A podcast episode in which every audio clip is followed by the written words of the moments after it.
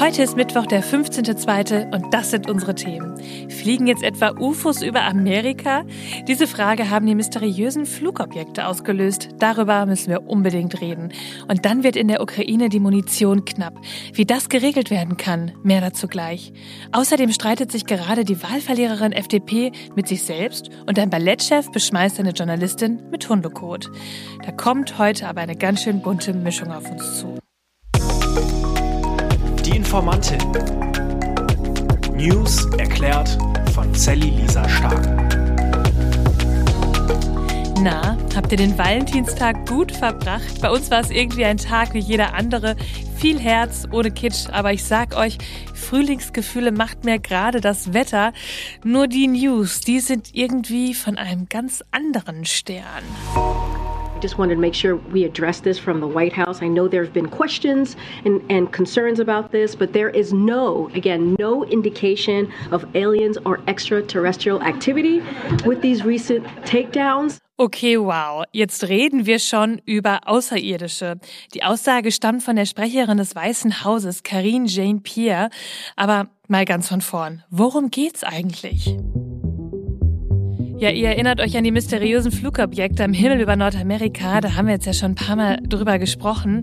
Es wurde nicht nur darüber geredet, dass das ein Spionageakt Chinas sein könnte, sondern jetzt auch, ob das eventuell Außerirdische wären, die in ihren UFOs an der Milchstraße falsch abgebogen sind.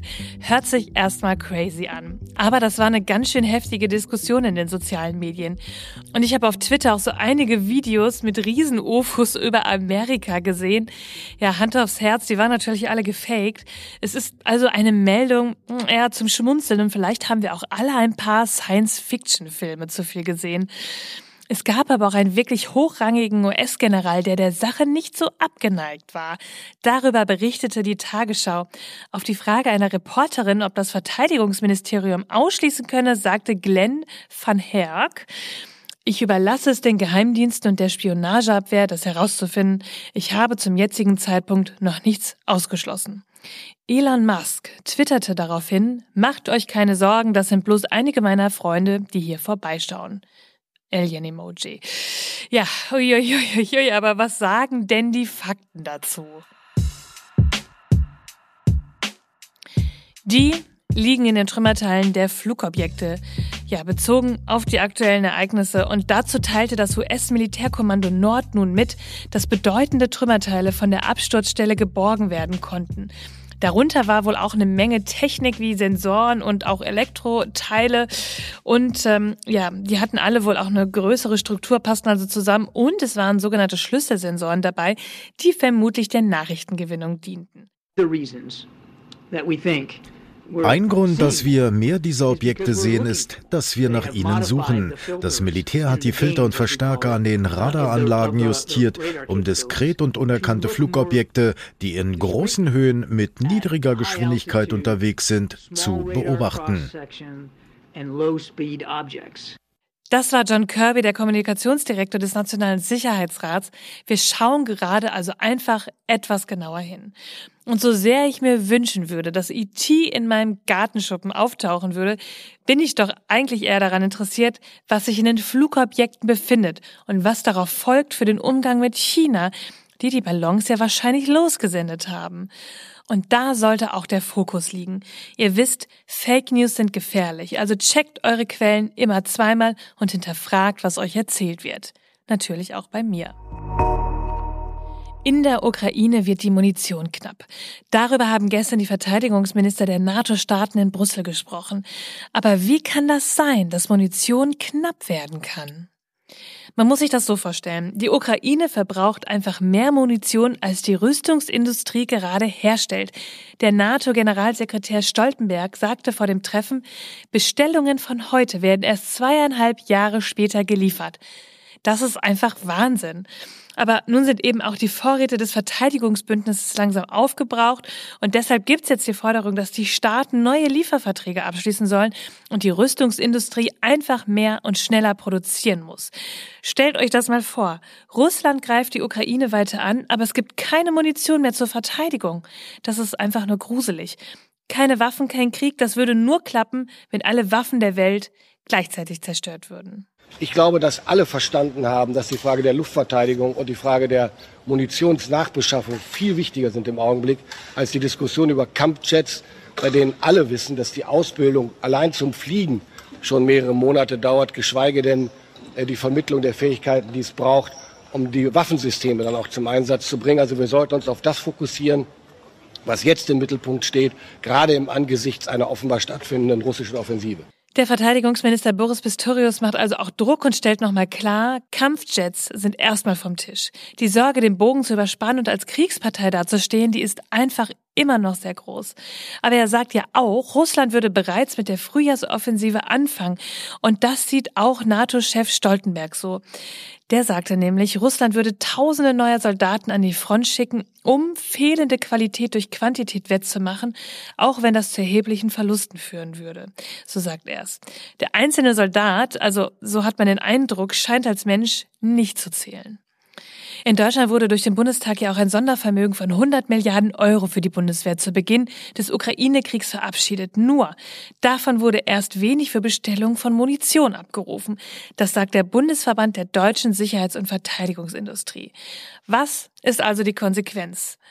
Ist es der Appell, Hop-Hop-Politik bestellt mehr Munition, damit die deutsche Rüstungsindustrie Nachschub produzieren kann? Ich hätte mir ja wirklich nie erträumen lassen, dass ich so einen Satz auch mal sage und den nicht rundheraus ablehne, aber die Notwendigkeit, die liegt hier doch klar auf der Hand. Wer angegriffen wird, muss sich verteidigen können. Und ja, auch mir macht das immer noch Bauchweh, so über Waffen zu reden. Nur was bleibt uns denn anderes übrig? Diplomatisch scheint die Kommunikation am Ende. Und bleiben wir noch mal kurz bei der Außenpolitik. Annalena Baerbock kündigte Leitlinien für feministische Außenpolitik an. Diese sollen jetzt im März vorgelegt werden. Ja, dabei soll es sich dann um einen Rahmen und eine generelle Richtung für das Auswärtige Amt, also unserem Außenministerium, handeln. Und Baerbock hatte das auch direkt zu ihrem Amtsantritt angekündigt und gleich auch eine vielsagende Diskussion ausgelöst. Vielleicht erinnert ihr euch ja auch noch daran, das ist jetzt ungefähr ein Jahr her. Da hat der CDU-Vorsitzende Friedrich Merz sich irgendwie über feministische Außenpolitik, da hat er sich drüber lustig gemacht und da sagte Baerbock im Bundestag. Weil es dann zweimal kam, gestern bei Herrn Dobrindt und dann heute bei Ihnen, Herrn Merz. Die Bundeswehr hier hinzustellen und dann im gleichen Satz zu sagen, okay, Bundeswehr und nicht mehr diese feministische Außenpolitik. Mir bricht es das Herz. Ja, und wissen Sie warum? Wissen Sie warum? Weil ich bei den Müttern von Skrebenitzer war, vor einer Woche, und die mir beschrieben haben, wie die Spuren dieses Krieges in ihnen drin sind. Und diese Mütter gesagt haben, Frau Baerbock, damals wurde nicht gehandelt, Anfang der 90er Jahre als sie, als ihre Töchter, als ihre Freundinnen vergewaltigt worden sind. Vergewaltigung als Kriegswaffe nicht anerkannt war, nicht vom Internationalen Strafgerichtshof verfolgt wurde. Und deswegen gehört zu einer Sicherheitspolitik des 21. Jahrhunderts auch eine feministische Sichtweise. Das ist kein Gedöns, das ist kein Gedöns, sondern das ist auf der Höhe dieser Zeit. Es wird doch klar, nur mit Gleichberechtigung können wir am Frieden und an unserer Sicherheit arbeiten. Und genau das bedeutet es doch auch. Die Erweiterung unseres Sicherheitsverständnisses, die Art und Weise, wie wir künftig gemeinsam in der Außensicherheits- und Entwicklungspolitik arbeiten wollen. So sagt es auf jeden Fall das Auswärtige Amt. Und Annalena Baerbock sagte in der Rede auch weiter, wenn die Hälfte der Bevölkerung keine Möglichkeit zur gleichberechtigter Teilhabe hat, kann keine Gesellschaft ihr Potenzial voll ausschöpfen. Und wenn die Hälfte der Bevölkerung ausgeschlossen ist, können wir Frieden und Sicherheit nicht dauerhaft erreichen. Man hat das Gefühl, es musste wohl erst eine Frau Außenministerin werden, damit das Thema endlich aufs Tableau kommt. In der FDP geht es gerade heiß her. Denn sie fliegt in einer Tour aus den Landesparlamenten. Erst war es Saarland, Niedersachsen und jetzt am Wochenende auch noch Berlin. Die 5-Prozent-Hürde haben sie bei den Wahlen nicht gepackt und sind nicht in die Parlamente eingezogen. In Schleswig-Holstein und NRW verloren sie bei den letzten Wahlen an Zustimmung und damit an Stimmen, sind aber weiter drin. Nun gibt es die Frage, warum ist die FDP gerade nicht so beliebt? Ja, dafür gibt es wahrscheinlich viele Erklärungsansätze, doch die Büttenrede von FDP-Politikerin Marie-Agnes Strack-Zimmermann aus letzter Woche wird es wohl nicht sein. Da hatte sie nämlich, verkleidet als Schneewittchens böse Stiefmutter, den ein oder anderen Reim gegen Friedrich Merz rausgehauen. Ja, der konnte gar nicht so dass er darüber lachen und saß ziemlich humorbefreit auf seinem Stuhl im Publikum. Und FDP-Vorsitzender Lindner bezeichnete ihre Rede jedenfalls als nicht hilfreich. So berichtete es der Pioneer. Ja, die Stimmung zwischen der FDP und der CDU, die war schon mal besser. Ich denke, die FDP sollte sich doch lieber darauf besinnen, klare Themen zu kommunizieren, ihre WählerInnen anzusprechen und nicht weiter in der Ampel zu verblassen. Vielleicht würde eher auch ein Richtungswechsel zu Gesicht stehen. Das leidige Nein zum Tempolimit zum Beispiel. Muss man weiter daran so verbissen festhalten, der Drops ist doch einfach so ausgelutscht. Und dann kam gestern noch eine Eilmeldung. Zum 1. März fallen weitere Corona-Maßnahmen.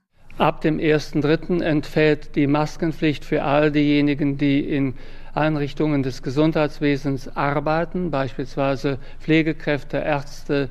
Äh, die Maskenpflicht entfällt auch für Bewohner in Pflegeeinrichtungen und darüber hinaus entfällt die Testpflicht für diejenigen, die jemanden in Krankenhäusern oder in Pflegeeinrichtungen besuchen und es entfällt auch die Testpflicht für Beschäftigte dort. Das Einzige, was bleibt, ist dann die Maskenpflicht für Besucher in Pflegeeinrichtungen und in Krankenhäusern.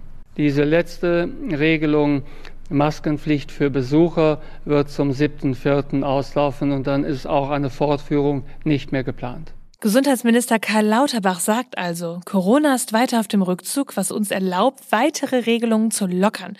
Und es ist so. Wir sehen es. Die Sieben-Tage-Inzidenz ist relativ gleichbleibend zurzeit und die Krankenhäuser sind nicht so überlastet, zumindest nicht mit Corona-Patienten. Aber wenn ihr die Maske weiterhin tragen wollt und euch schützen möchtet, macht es. Wenn ihr euch krank fühlt, erst recht. Es ist jetzt eure Verantwortung. Ja, und zum Schluss habe ich euch noch eine Meldung mitgebracht, die hat mich wirklich ein bisschen stutzig gemacht. Der Ballettchef Marco Göke schmiert einer Kritikerin der Frankfurter Allgemeinzeitung Hundehaufen ins Gesicht. Bitte was? Ja, das ist leider wirklich passiert. Während einer Pause zwischen Ballettstücken konnte Göken anscheinend nicht an sich halten. Und er erklärte sich später so, die Frau hätte ihn jahrelang mit ihrer Kritik vernichtet. Ihr Journalismus hätte ihn genauso beschmutzt. Naja, ich habe auch schon öfter den Gedanken gehabt, was man mit Leuten macht, die einen einfach entsetzlich nerven, ungefragt in mein Leben einmischen oder mir gar schaden wollen.